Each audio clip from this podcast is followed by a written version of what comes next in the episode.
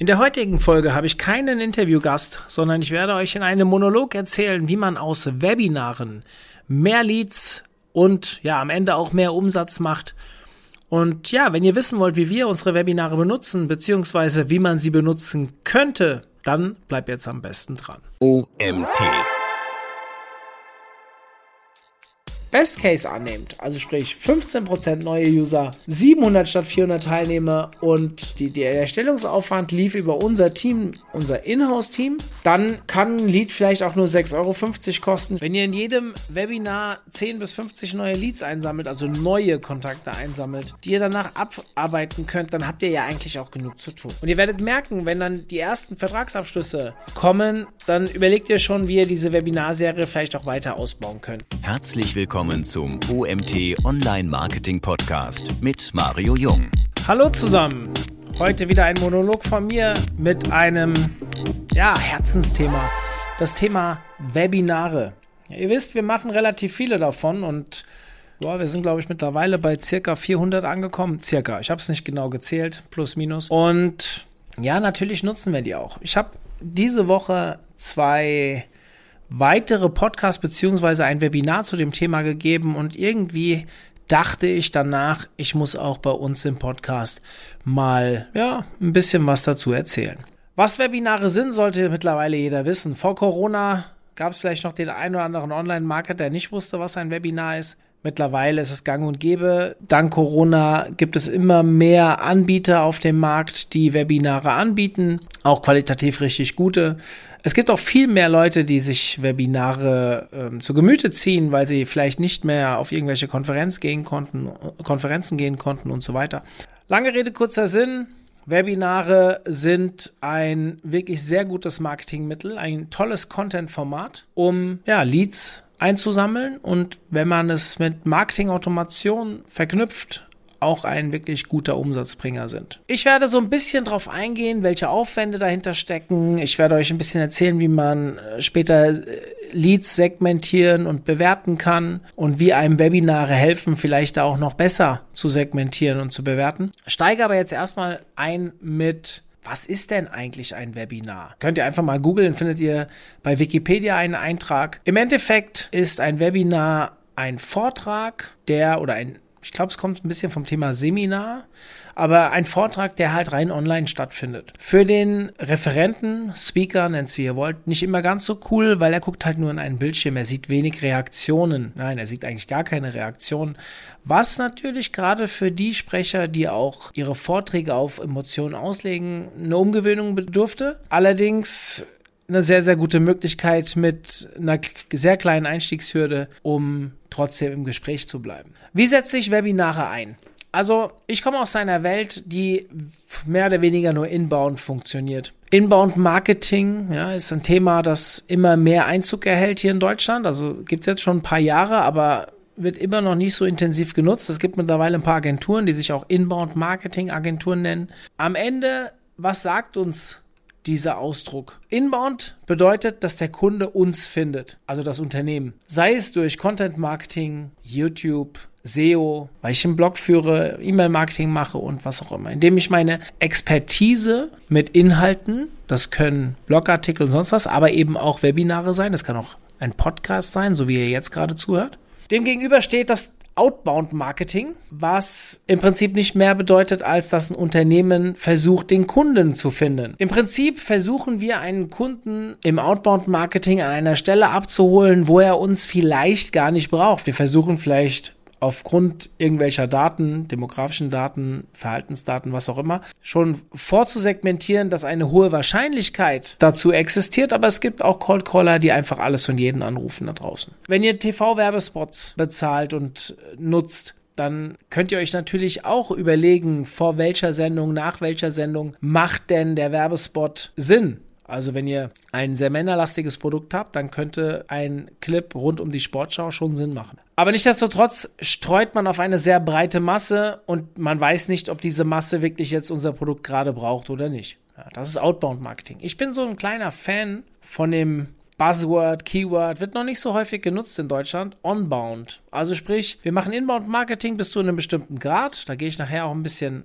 drauf, genauer, genauer drauf ein. Und ab einem bestimmten Moment fangen wir dann an, nachzutelefonieren. Da können wir eigentlich nicht mehr von Outbound sprechen, weil es gibt ja schon eine Erwärmung des Leads. Nichtsdestotrotz kommt halt dieser persönliche Kontakt zustande und vielleicht auch schon an einem Punkt, wo der Gegenüber nicht unbedingt mit einem Anruf gerechnet hätte. Diesen Begriff hat, äh, Grüße gehen raus an den Benny Cacek von SalesViewer. Ähm, er hat mich ein bisschen geprägt beim letzten OMT. Da gab es einen Vortrag zu dem Thema Onbound. Und wer SalesViewer kennt, ist ein Tool, das im Prinzip erkennt, welche Firmen auf unserer Seite waren. Mehr dürfen wir ja nicht rausgeben mit DSGVO, aber man sieht zumindest, welche Firmen sich scheinbar, zu, äh, scheinbar interessieren und durch weiteres Nurturing der Lead-Daten kann man dann vielleicht den richtigen Ansprechpartner auch anrufen, was dann ja schon noch ein Cold Calling ist, weil es nicht der direkte Vorkontakt da war, aber wir wissen zumindest, dass einer der potenziellen Ansprechpartner in diesem Unternehmen auch auf unserer Webseite war. So, ich bin eher ein Inbound Marketing Fan,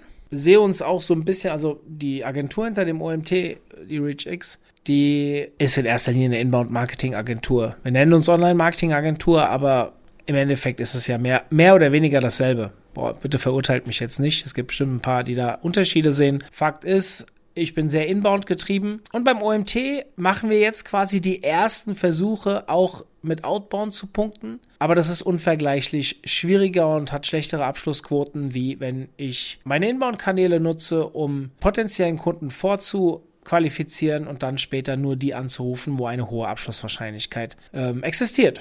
Ähm, bevor ich dann weiter einsteige, ich habe eine ganz interessante Studie gefunden, die ist schon ein bisschen älter, fünf, sechs Jahre alt. Ich kann sie auch nicht in den Shownotes verlinken, weil ich mir damals, als ich sie gefunden habe für ein Seminar, nur ein Screen rauskopiert habe und tatsächlich die Quelle nicht aufgeschrieben habe. Den Screen habe ich aber noch. Der, diejenigen, die beim OMT waren, haben den Screen auch gesehen. Da gibt es zwei wirklich spannende Aussagen drauf. Aussage 1 auf Englisch. 61% of of buyers do extensive research before contacting the seller. Of those buyers, 72% use social media as a primary research source. Bedeutet so viel, dass 61% der Käufer, bevor sie den Verkäufer kontaktieren, eine exzessive Research machen, also eine sich über das Produkt informieren. Weiter heißt es, 65% of B2B buyers state that the winning vendor's content had a significant impact on the buying decision. 65% der B2B-Käufer, ich nehme an, das ist B2C ähnlich und ich gehe auch davon aus, dass diese Werte mittlerweile noch höher sind. Wie gesagt, das ist so knapp fünf Jahre alt. Dass der Inhalt, der Content, der von dem Verkäufer produziert wurde, einen signifikanten Einfluss auf die Kaufentscheidung hatte. Was bedeutet, hinterfragt euch selbst, also die erste Aussage, wenn ihr ein Produkt kauft und je teurer es ist, seid ihr manchmal schon besser informiert wie der Verkäufer, bevor ihr den Verkäufer kontaktiert. Ich hatte diesen Fall gerade bei einer Autobestellung, dass ich nach Sachen gefragt habe, wo mir der Verkäufer ad hoc keine Antwort geben konnte und ich wusste halt schon Bescheid, weil ich das in irgendwelchen Testberichten gelesen hatte. Und wenn ihr diese Informationen nicht an die Hand gebt, das seht ihr in der zweiten Aussage, ist die Wahrscheinlichkeit sehr groß, dass man nicht bei euch kauft. 65 Prozent ich gehe davon aus, dass diese Quote weiter gestiegen ist, informieren sich im Vorfeld und kaufen dann auch dort, wo sie informiert wurden, weil man ja auch mit einem gewissen Expertenstatus dann ähm, prallen kann, ja, also oder beziehungsweise über den Expertenstatus kommt, ein Vertrauen aufbaut und dann natürlich auch mit einem mit einer höheren Wahrscheinlichkeit an den späteren Käufer verkaufen kann. Und wo sind die Webinare angesiedelt im Rahmen so einer Customer Journey? Ja, in meinem Vortrag hatte ich da so eine so ein Screen von HubSpot, die nennen es die Inbound Marketing Methodologie. Es gibt aber auch verschiedenste Beispiele von Customer Journeys mit fünf, sechs oder sieben Schritten. Und die Idee dahinter ist, dass wir erstmal versuchen mit Inhalten zum Beispiel SEO, Content Marketing an sich, also alles, was auf der Webseite platziert wird, Social Media, unbekannte Menschen irgendwie zu Besuchern auf unserer Webseite zu machen. Im Idealfall, indem wir neue Leute ansprechen, die sich zum Beispiel bei uns für das Webinar interessieren. Und dann ein Formular ausfüllen und zu einem sogenannten Interessenten werden. Mit Hilfe der Webinaranmeldung kann ich ja sofort erkennen, hey, diese Person hat zum Beispiel einen Hang zu dem jeweiligen Thema. Könnte jetzt bei uns zum Beispiel das Thema Social Media sein. In dem Moment, wo sich jemand in dem Social Media Webinar anmeldet, habe ich schon die ersten Informationen über diesen User, den ich ja an sich noch nicht kenne, aber zumindest weiß, er interessiert sich für Social Media. Da kommen wir aber später noch dazu, wenn wir beim Bewerten und Segmentieren von Leads sind, nur dass ihr es schon mal verstanden habt. Dann, wenn dieser Interessent seine Daten bei uns hinterlassen hat, kann ich natürlich über E-Mail oder also Automation ihn vielleicht auch zum Kunden konvertieren. Irgendwo dazwischen würde ich, um eine bessere Abschlusswahrscheinlichkeit zu bekommen, noch einen persönlichen Kontakt mit einziehen. Aber theoretisch ist es zu einem bestimmten Grad auch vollautomatisiert möglich. Bei einer sehr großen Grundgesamtheit an potenziellen Kunden wird es nicht ohne Automatisierung und automatisierte Prozesse von wirklich Start bis Verkauf funktionieren und darüber hinaus auch vielleicht sogar noch den After Sale. Also wie mache ich den potenziellen Käufer zum Promoter, zum Empfehler, zum Fan.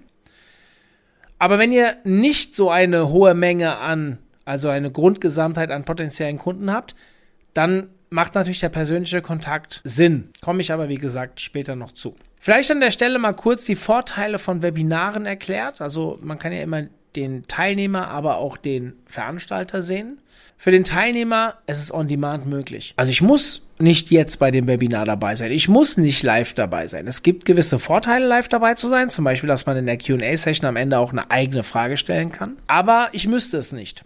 In einer Welt, die Netflix, Amazon und Disney Plus dominiert ist, wird On-Demand auch immer wichtiger. Podcast läuft On-Demand. Keiner hört live bei einem Podcast zu, also keiner vielleicht nicht, aber wenige Podcasts, die auch live stattfinden. Und natürlich auch mit Videos, Webinaren. Wir sehen das bei uns ganz extrem. Also nur 35 bis manchmal auch 45 Prozent sind live bei einem Webinar dabei. Also noch nicht mal die Hälfte der angemeldeten User ist live dabei. Warum? Weil sie genau wissen, dass wir eine Datenbank haben und alle unsere Webinare aufgezeichnet werden. Zudem ist es eine leichte Eintrittshürde für den Teilnehmer. In der Regel, wenn es kein kostenpflichtiges Webinar ist, muss ich nur meinen Vornamen, manchmal auch den Nachnamen und eine E-Mail-Adresse hinterlassen. Kostet also oftmals kein Geld. Es gibt auch Webinare, die bepreist sind, aber das sind meistens keine unendlich hohen Preise für, jetzt sage ich mal, ein stündiges Webinar oder sowas. Aus Sicht des Vermarkters, bleiben wir mal bei den E-Mail-Adressen, ist natürlich die Generierung von E-Mail-Adressen hochrelevant. Ich muss zwar DSGVO beachten, sollte ich auch wirklich tun, aber es ist halt eine kleine Eintrittshürde und für einen richtig guten Inhalt ist der User eigentlich auch bereit, seine E-Mail-Adresse abzugeben, die ich ja dann später wieder nutzen kann im Rahmen einer Automation. Des Weiteren kann ich so potenzielle Kunden vorqualifizieren. Ich kann ja genau sehen, welche Webinare hat er besucht. Hat er sich drei Social Media Webinare angeschaut? Dann habe ich schon die Information, dass hier ein gewisser Bezug zum, äh, zum Social Media Marketing da ist. Macht hier vielleicht Sinn, unser Social Media Marketing Seminar anzubieten, wenn wir mit dem User auch Geld verdienen wollen. Und als letztes für die Dienstleister unter euch meiner Meinung nach einer der wichtigsten Punkte ist das Erziehen des Kunden, vor allem in Bezug auf Kostenverständnis. Wie oft habe ich in meiner damaligen Agenturarbeit Gespräche geführt, die super liefen, wo man sich schon eigentlich klar war, man will zusammenarbeiten und am Ende kommt die Kostenfrage.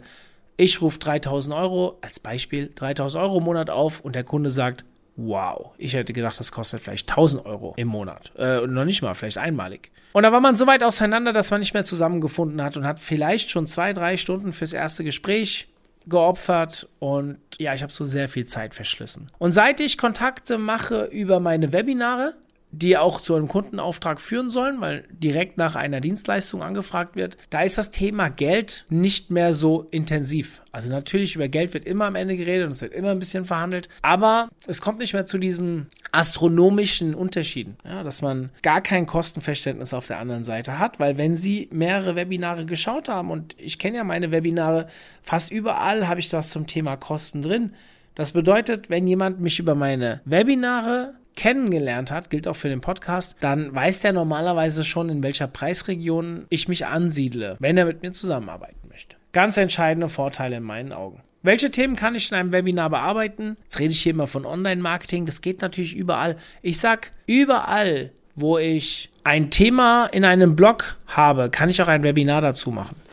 Ja, sei es die Immobilienwirtschaft. Krankenkassen suchen ihre neuen Kunden auch mit äh, über Webinare aber da gibt ganz viele Themen: Finanzen, Ernährung, Kochkurse, Sportkurse, Gartenlandschaftsbau, Do-it-yourself-Geschichten für Kinder und so weiter, Ki äh, Gesundheit. Also da gibt es sehr, sehr viele oder ein sehr breites Spektrum an Themen. Nochmal, überall, wo es Blogs gibt mit bestimmten Themen, kann ich auch ein Webinar dazu machen. Der Unterschied ist, bei einem Blog kommt er auf die Seite und verschwindet wieder.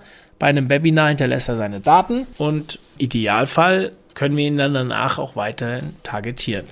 Sei es für Umsatz oder einfach weitere kostenlose Inhalte. Okay, aber wie hoch ist der Aufwand für ein Webinar? Das werde ich sehr, sehr häufig gefragt und gerade bei der Menge an Webinaren, die wir umsetzen. Ja, das ist eine gut berechtigte Frage und ein Webinar hat auch einen gewissen Aufwand, je nachdem, was ich auch mit dem Webinar vorhabe die Planung, ein Briefing vielleicht für einen Experten, der einen Vortrag halten soll, zu schreiben. Oder die Expertensuche selbst. Ich habe das so mit eineinhalb Stunden kalkuliert. Wir brauchen nicht mehr so viel Zeit, weil wir aufgrund unserer Präsenz sehr viele Anfragen haben von potenziellen Experten, die bei uns Webinare halten wollen und dann schon mit Themenvorschlägen um die Ecke kommen. Deswegen ist das für uns schon relativ einfach. Wir sind auch ein relativ bekanntes Format, insofern, dass wir halt einfach Vorträge halten, wie man es auch auf jeder Konferenz hält. Das ist gängig, das kennen die Leute, dementsprechend ist der Aufwand dort überschaubar. Dann habe ich natürlich die Durchführung, bei uns so 45 Minuten plus 15 Minuten QA plus minus. Ein Testing, wenn jemand noch nicht so webinar erprobt ist, sollte man das auf jeden Fall machen. Es gibt auch eine Menge Experten bei uns, die das nicht mehr brauchen. Habe ich so eineinhalb Stunden für eingeplant. Dann der Schnitt. Ich will später die Aufzeichnung noch nutzen. Ich mache einen, einen Vorspann, ein, ein Outro und das schneide ich noch mit dazu. Dann die Online-Stellung des Ganzen, die Bildproduktion. Ja, also sprich, wenn ich eine Landingpage zur Anmeldung gebaut habe, brauche ich ja vielleicht auch einen Screen, falls diese Landingpage geteilt wird. Dann setze ich die Marketing-Automation auf, habe ich ungefähr eine halbe Stunde Aufwand mit. Klar, der Initialaufwand damals, um das zu erstellen, war schon größer, aber jetzt pro Webinar kann ich das eigentlich immer einfach nur kopieren. Dann muss ich die Folge seeden. Bei Newsletter, Social Media habe ich auch nochmal eine Stunde eingeplant. Und der größte Batzen ist natürlich das Thema Folien bauen. Also sprich den Vortrag konzipieren. Wenn ich das jetzt für ein Webinar neu machen muss, hat man normalerweise acht bis zwölf Stunden Aufwand. Wenn man ein schweres Thema hat oder vielleicht nicht so geübt ist im Vortrag bauen, dann kann es auch länger dauern. Für den Vortrag, den ich jetzt hier theoretisch als Podcast halte, habe ich damals ja so plus minus 10, 11 Stunden gebraucht, um den zu bauen. Ich kann das natürlich auch komplett umgehen, diese, ich sag mal, ähm, 8 bis 12 Stunden Aufwand, indem ich externe Sprecher hole, die vielleicht schon mit dem Vortrag auf einer Konferenz waren und so keinen großen Mehraufwand haben, den Vortrag nochmal bei uns zu halten, was sie sogar freuen, erfreuen müsste, weil sie ja die Arbeit dann für mehrere Player gemacht haben. So komme ich auf eine Summe von 14,5 bis 18,5 Stunden, je nachdem, aber wenn man die Folien baut. Es könnten natürlich auch 10 Stunden weniger sein, dann sind wir so bei 4 bis acht Stunden Aufwand, was immer noch ein halber bis ganzer Tag ist. Ja? Und dazu kommen natürlich auch noch Softwarekosten. Also wenn ihr jetzt zum Beispiel, wir nutzen GoToWebinar, vielleicht mit 200 Euro im Monat und dann kommt es darauf an, was ihr mit den Aufzeichnungen machen wollt. Ihr könnt die auf YouTube online stellen, das kostet gar nichts, außer ein bisschen Arbeitszeit. Ihr könnt sie aber auch bei Vistia online stellen. Warum Vistia? Vistia bietet an, eine E-Mail-Schranke davor zu setzen, sodass man die E-Mail abgeben muss, um den Inhalt schauen zu können was wieder für die langfristige E-Mail-Generierung total sinnhaft ist. Das machen wir, zahlen halt auch nochmal 150 bis 200 Euro im Monat bei der Größe, die wir haben. Das kann, geht auch kleiner, aber plus minus. Und wenn man dann nur ein Webinar im Monat machen würde, dann sind diese Fixkosten für die Tools natürlich enorm mit knapp 350 bis 400 Euro. Aber wenn ich jetzt wie wir vier bis acht Webinare im Monat mache, dann reduziert sich der Anteil dieser Arbeit natürlich massiv und dementsprechend wird auch das gehaltene Webinar günstiger. Tipps, die ich da immer ganz gerne mitgebe, ist, fragt Referenten von anderen Konferenzen bzw. anderen Vorträgen, ob sie den nochmal bei euch halten wollen. Es müssen nicht immer Leute sein, die bei euch arbeiten. Ja, man sollte vielleicht darauf achten, keine Wettbewerber reinzuholen, aber alles andere ist absolut legitim. Wenn man externe Referenten dazu nimmt, wir sind jetzt ein reines Gastportal beim OMT, also Gast-Content-Portal, aber für alle anderen, die da draußen unterwegs sind, überlegt euch doch mal, ob ihr einflussreiche Personen aus der Branche für euch gewinnen könnt. Vielleicht nicht gerade den Geschäftsführer des Wettbewerbers, aber es gibt ja immer den einen oder anderen Freelancer oder Agentur, die vor Erfahrung nur so strotzen. Und wenn die dann auch Werbung für das Webinar machen, kommt natürlich über diese Veröffentlichung auch weitere Teilnehmer rein und dann schubsdiwups habe ich wieder denen ihre E-Mail-Adressen. Wenn sich der Referent nicht zu sehr auf den Vortrag bezieht, ja, sondern nur darüber spricht und ohne auf die Folien immer zu verweisen, die Folien sind quasi nur begleitend dabei, dann kann ich die Audiotonspur auch extrahieren und vielleicht noch einen Webinar-Podcast machen. Haben wir zum Beispiel. Ich kann das Video auf YouTube online stellen. Wie gesagt, wir machen das auf Vistia, weil wir dann diese E-Mail-Schranke haben und die Videos auch bei den ähm, Artikeln, die dazu passen, inhaltlich einbinden können, um so langfristig neue Leads einzusammeln. Wir haben ein Webinar, das war unser zweites Webinar an sich, 2016, glaube ich, Januar 2016 oder Februar 2016 und das holt bis heute eins bis drei Leads pro Tag. Wenn ihr das hochrechnet auf drei bis vier Jahre, dann ist das echt eine entscheidende Nummer, die da läuft. Alles nur, weil dieses Webinar in zwei sehr erfolgreichen Artikeln verlinkt ist und weil wir natürlich in die Datenbank haben und da Leute immer wieder reinschauen, wenn sie zu irgendeinem Thema Online-Marketing suchen. Aber wie kann ich denn jetzt die Webinare auch langfristig nutzen? Also die Aufzeichnung. Ich habe es eben schon gesagt, wenn ihr die Aufzeichnung mit einer E-Mail-Schranke hinterlegen könnt, dann könnt ihr sie super in den Content einarbeiten. Ihr macht einen Vortrag zum Thema SEO-Strategie, die richtige SEO-Strategie. So solltest du starten. Und dann kannst du natürlich auch noch einen tollen Artikel schreiben, der unter SEO-Strategie rankt. Dort bindest du dann den Call to Action zu dem Webinar an. Und dann kann theoretisch jeder Leser darüber, also jeder Leser ist potenziell jemand, der da draufklickt und vielleicht sich dann deinen Vortrag lieber anhört, statt zu lesen. Wäre eine Option, die meiner Meinung nach sehr valide ist. Genau. Und je mehr Content ihr habt, ob ihr ihn dann dafür baut, dann habt ihr natürlich eine längere Anlaufzeit, bis er dann final auch rankt. Oder indem ihr alte Artikel aus eurem Blog nutzt, die thematisch sehr gut dazu passen, dann könnt ihr das natürlich auch da einbauen.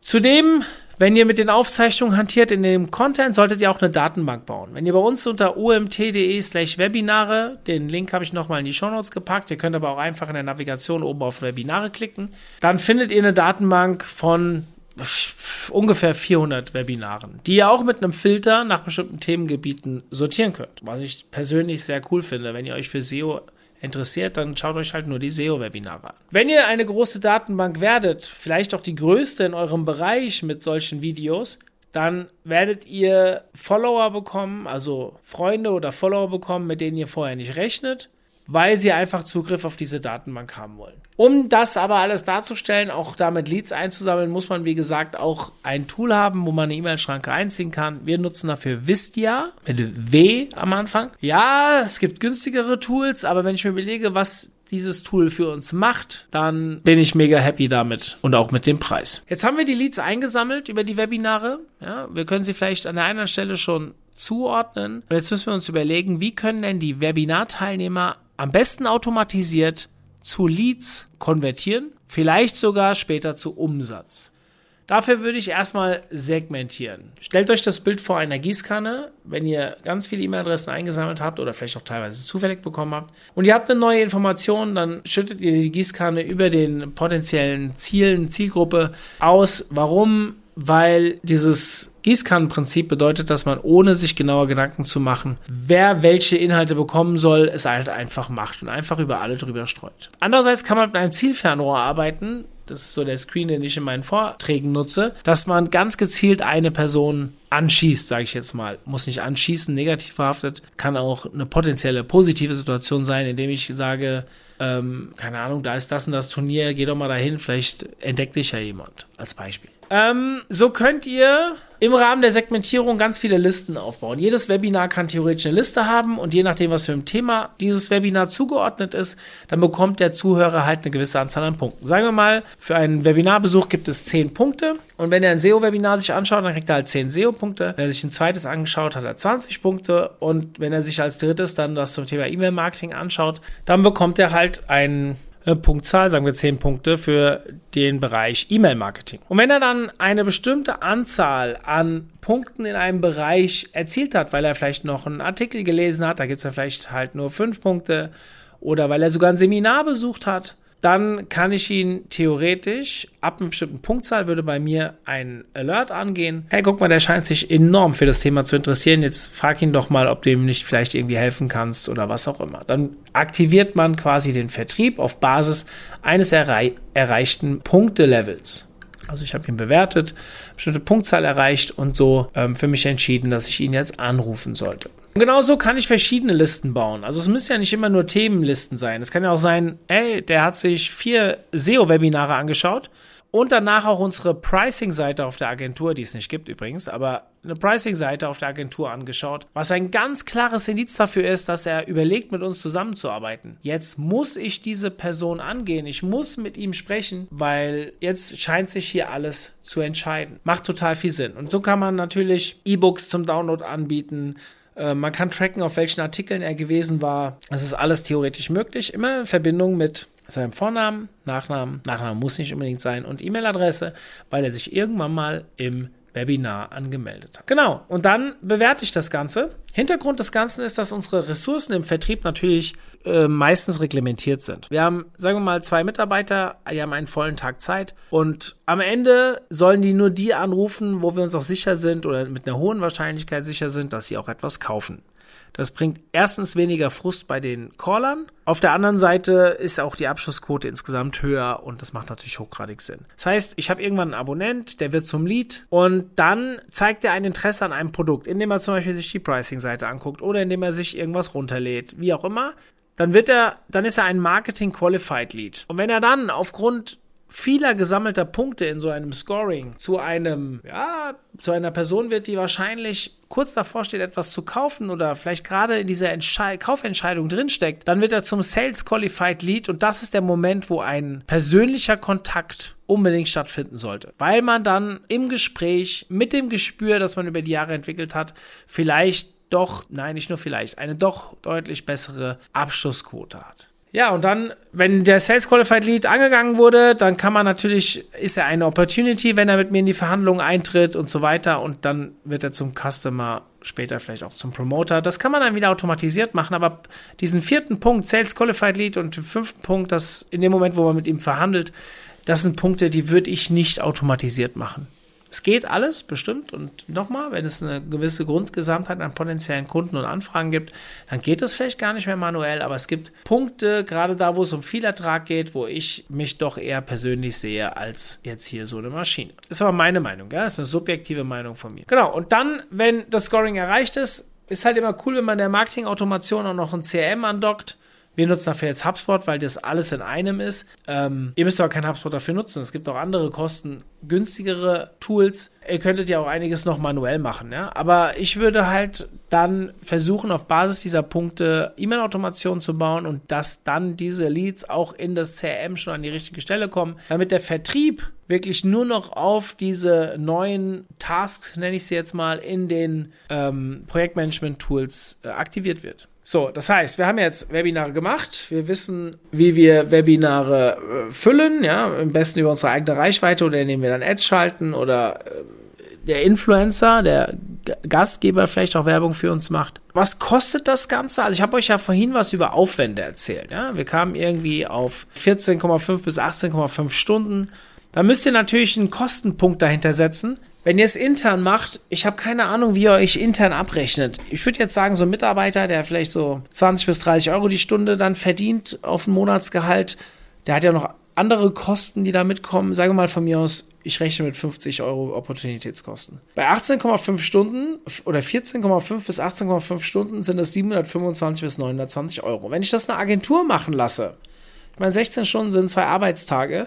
A, 125 Euro, sagen wir, die nehmen 1000 Euro Tagessatz, dann kann so ein Webinar in der Aufsetzung bis hin zur Umsetzung 1800 bis 2300 Euro kosten. Könnt ihr euch überlegen, ob ihr mehr als das Doppelte bezahlen wollt und eine Agentur alles machen lasst. Hängt natürlich auch extrem davon ab, wie der Abverkauf dahinter bei dem einen oder anderen funktioniert. Dazu, ja, wenn ich das als Agentur mache, die nehmen vielleicht 1000 Euro, dann wird es natürlich teurer, habe ich eben schon gesagt. Dann kommen noch die Webinar-Softwarekosten dazu von, sagen wir mal, 200 Euro im Monat ab einer bestimmten Größe. Da hängt es dann davon ab, wie viele Webinare ich im Monat mache. Bleibt es bei einem, dann habe ich natürlich diese 200 Euro auf ein Webinar umzulegen. Mache ich vier oder fünf, ist es halt schon deutlich weniger. Das gleiche gilt ähm, auch für die On-Demand-Software. Da haben wir 160 Euro Kosten jetzt wir für unser Paket, aber wir nutzen schon ein relativ großes Paket. Aber wie gesagt, wir wollen eine E-Mail-Schranke davor setzen. Und wenn ich die Kosten mit einrechne und weiß, dass beim OMT so 400 bis 700 Teilnehmer dabei sind und 10 bis 15 Prozent neue Leads meistens dabei sind, dann kann ich da relativ gut rechnen. Gehen wir mal von einem Worst Case aus. Also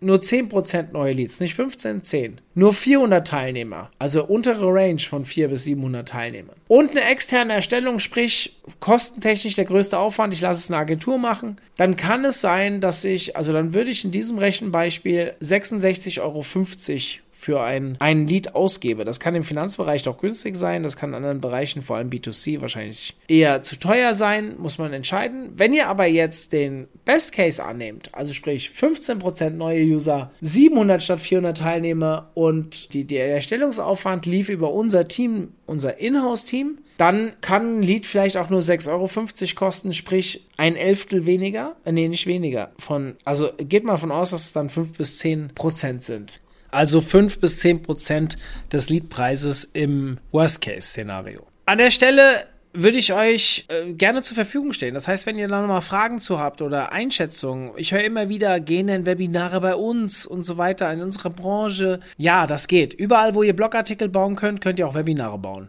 Und natürlich werden am Anfang nicht 400 bis 700 Leute zuhören und der Leadpreis ist dann vielleicht auch noch einen Ticken teurer für den Aufwand.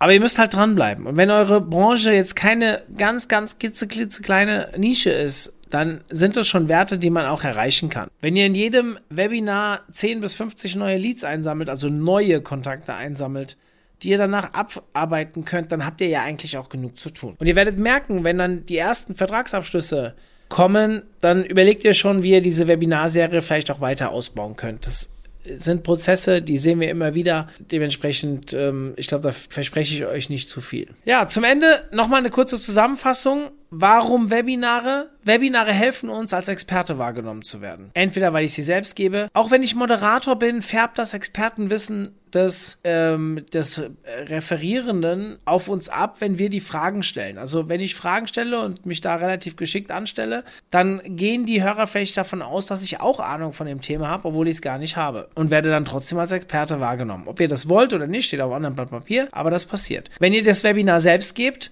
den Vortrag selbst halt, dann ist das natürlich umso mehr gegeben. Webinare bedeuten Aufwand, ja, das stimmt. Man kann aber dadurch auf andere Leadmagneten verzichten. Und wenn ihr das vergleicht, also ein Webinar hat nochmal von mir aus 14 bis 18 Stunden Aufwand. Sagen wir mal zwei Tage. Wenn ich einen Artikel schreibe, schreibe ich auch gerne mal ein bis eineinhalb Tage an einem guten Artikel. Das ist vom Aufwand her niedriger, aber nicht viel niedriger und sprich, ich sammle auch nicht die E-Mail-Adresse ein. Wenn ich jetzt zum Beispiel alternativ ein E-Book baue zum Download, da komme ich meistens mit zwei Tagen nicht hin. Also zumindest habe ich noch nie ein E-Book gebaut, was nach zwei Tagen fertig war. Webinare bieten eine sehr gute Möglichkeit für thematische Segmentierung. Alleine anhand des Themas kann ich ja schon segmentieren. Darüber hinaus, wie lange hat er sich das angehört? Welche Webinare hat er sich noch angeschaut? Hat er in den Show Notes vielleicht irgendwie auf äh, Artikellinks geklickt und sich da noch was durchgelesen? All das kann ich ja theoretisch sehen und da ist, sind Webinare schon eine sehr, sehr gute Möglichkeit für diese, wie gesagte, äh, thematische Segmentierung. Und als letztes, Webinare gepaart mit Marketingautomation, das habe ich euch eben ausführlich erklärt, sind ein starker Umsatztreiber. Das geht natürlich alles auch mit anderen Inhalten. Ich bin ein Riesenfan von Webinaren, weil ich dann auch die E-Mail-Adresse einsammle und aus Erfahrung weiß ich einfach, je mehr E-Mail-Adressen ich habe, desto mehr Umsatz mache ich in der Regel auch. Ich hoffe, ich konnte euch das Thema Webinare ein bisschen schmackhaft machen und ich bin auch ziemlich überzeugt, dass fast in jedem Bereich und gerade in den Bereichen, wo es noch keine Webinaranbieter gibt, sehr gute Möglichkeiten existieren mit Webinaren mehr Leads einzusammeln, viele, viele neue Leads einzusammeln und dann final, wenn man seinen Vertrieb im Griff hat, auch mehr Umsatz macht. Danke, dass ihr mir heute zugehört habt und ja, vielleicht hören wir uns ja nächste Woche dann wieder mit einem Interview, dann schon wieder. Zum Abschluss der heutigen Folge zum Thema Webinare und wie man damit mehr Leads und mehr Umsatz macht. Was bleibt mir da anderes, als genau auf diese Webinarserie bei uns hinzuweisen? Schaut es euch doch einfach mal an. omt.de slash Webinare. Wir haben aktuell roundabout 10 Stück, die in Kürze anstehen, für die ihr euch schon anmelden könnt, aber auch fast 400 Aufzeichnungen, in denen ihr wühlen könnt. Es gibt jetzt auch neuerdings einen Filter, wo ihr nach Themen filtern könnt und dann das richtige Thema für euer Spezialgebiet oder das Gebiet, wo ihr euch weiterentwickeln wollt, heraussuchen könnt. Schaut vorbei unter omt.de slash Webinare und vielleicht hören wir uns dann ja nächste Woche schon wieder. Bis dann, euer Mario.